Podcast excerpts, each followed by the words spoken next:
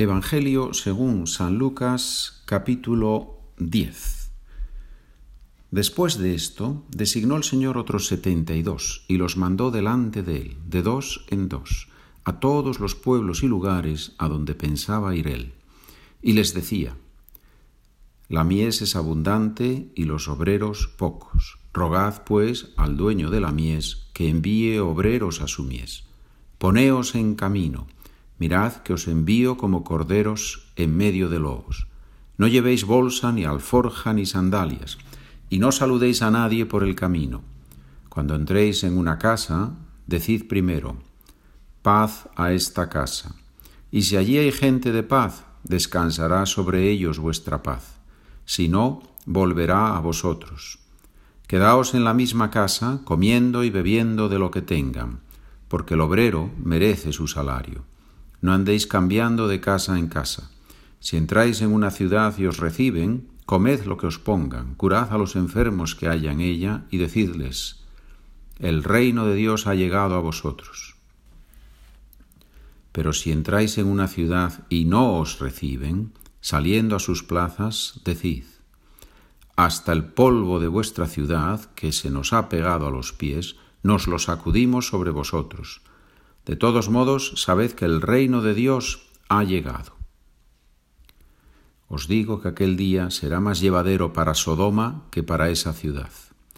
Ay de ti, Corazaín, ay de ti, Bethsaida, pues si en Tiro y en Sidón se hubieran hecho los milagros que en vosotras, hace tiempo que se habrían convertido, vestidos de sayal y sentados en la ceniza. Por eso el juicio le será más llevadero a Tiro y a Sidón que a vosotras. Y tú, Cafarnaún, piensas escalar el cielo, bajarás al abismo. Quien a vosotros escucha, a mí me escucha. Quien a vosotros rechaza, a mí me rechaza. Y quien me rechaza a mí, rechaza al que me ha enviado. Los setenta y dos volvieron con alegría diciendo, Señor, hasta los demonios se nos someten en tu nombre. Él les dijo, estaba viendo a Satanás caer del cielo como un rayo. Mirad, os he dado el poder de pisotear serpientes y escorpiones y todo poder del enemigo, y nada os hará daño alguno. Sin embargo, no estéis alegres porque se os someten los espíritus, estad alegres porque vuestros nombres están inscritos en el cielo. En aquella hora se llenó de alegría en el Espíritu Santo y dijo, te doy gracias, Padre, Señor del cielo y de la tierra, porque has escondido estas cosas a los sabios y entendidos y las has revelado a los pequeños. Sí, Padre, porque así te ha parecido bien. Todo me ha sido entregado por mi Padre, y nadie conoce quién es el Hijo sino el Padre, ni quién es el Padre sino el Hijo y aquel a quien el Hijo se lo quiera revelar. Y, volviéndose a sus discípulos, les dijo aparte, Bienaventurados los ojos que ven lo que vosotros veis, porque os digo que muchos profetas y reyes quisieron ver lo que vosotros veis, y no lo vieron, y oír lo que vosotros oís, y no lo oyeron. En esto se levantó un maestro de la ley y le preguntó para ponerlo a prueba. Maestro, ¿qué tengo que hacer para heredar la vida eterna? Él le dijo, ¿qué está escrito en la ley? ¿Qué lees en ella? Él respondió, Amarás al Señor tu Dios con todo tu corazón y con toda tu alma y con toda tu fuerza y con toda tu mente, y a tu prójimo como a ti mismo. Él le dijo, Has respondido correctamente, haz esto y tendrás vida.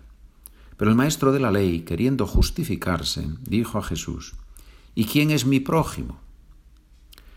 Respondió Jesús diciendo, Un hombre bajaba de Jerusalén a Jericó cayó en manos de unos bandidos que lo desnudaron, lo molieron a palos y se marcharon, dejándolo medio muerto. Por casualidad, un sacerdote bajaba por aquel camino y al verlo dio un rodeo y pasó de largo. Y lo mismo hizo un levita que llegó a aquel sitio. Al verlo dio un rodeo y pasó de largo.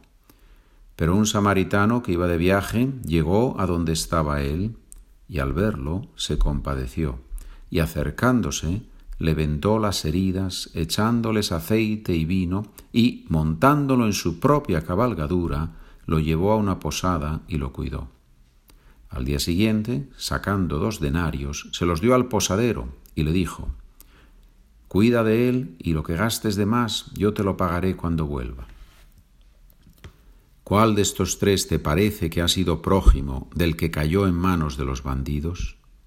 Él le dijo, el que practicó la misericordia con él. Jesús le dijo, anda y haz tú lo mismo. Yendo ellos de camino, entró Jesús en una aldea y una mujer llamada Marta lo recibió en su casa. Esta tenía una hermana, llamada María, que, sentada junto a los pies del Señor, escuchaba su palabra. Marta, en cambio, andaba muy afanada con los muchos servicios, hasta que, acercándose, dijo, Señor, ¿no te importa que mi hermana me haya dejado sola para servir? Dile que me eche una mano. Respondiendo, le dijo el Señor, Marta, Marta, andas inquieta y preocupada con muchas cosas. Solo una es necesaria. María, pues, ha escogido la parte mejor y no le será quitada. Hemos leído el capítulo 10 de San Lucas, que nos haga mejores, que nos ayude a ser mejores. Muy bien, gracias, hasta el próximo capítulo.